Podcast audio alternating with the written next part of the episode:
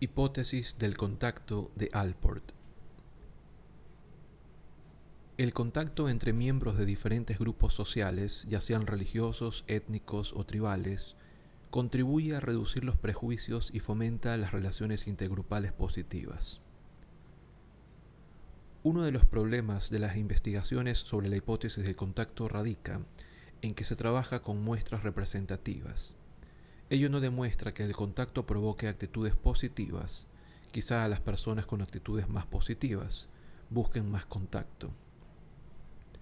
Las investigaciones recientes sugieren que el contacto ampliado, un amigo que tiene un amigo que procede de un grupo exterior, contribuye a reducir los prejuicios, igual que imaginar un encuentro positivo con un miembro de otro grupo. Los prejuicios aparecen a una edad temprana.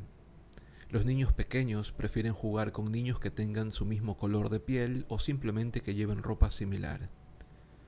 En la edad adulta, en casos extremos, ese instinto por los prejuicios puede llevarnos a deshumanizar a aquellos que consideramos extranjeros.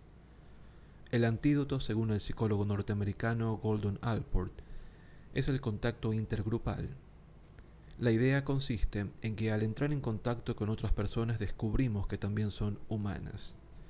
Numerosos estudios, muchos de ellos realizados en lugares tan conflictivos como Irlanda del Norte, confirman que las personas que tienen contacto con miembros externos al grupo tienden a presentar actitudes más positivas hacia dichos miembros. Para que el contacto resulte beneficioso es necesario que el extraño se vea representativo del grupo al que pertenece. El contacto además tiene que ser significativo.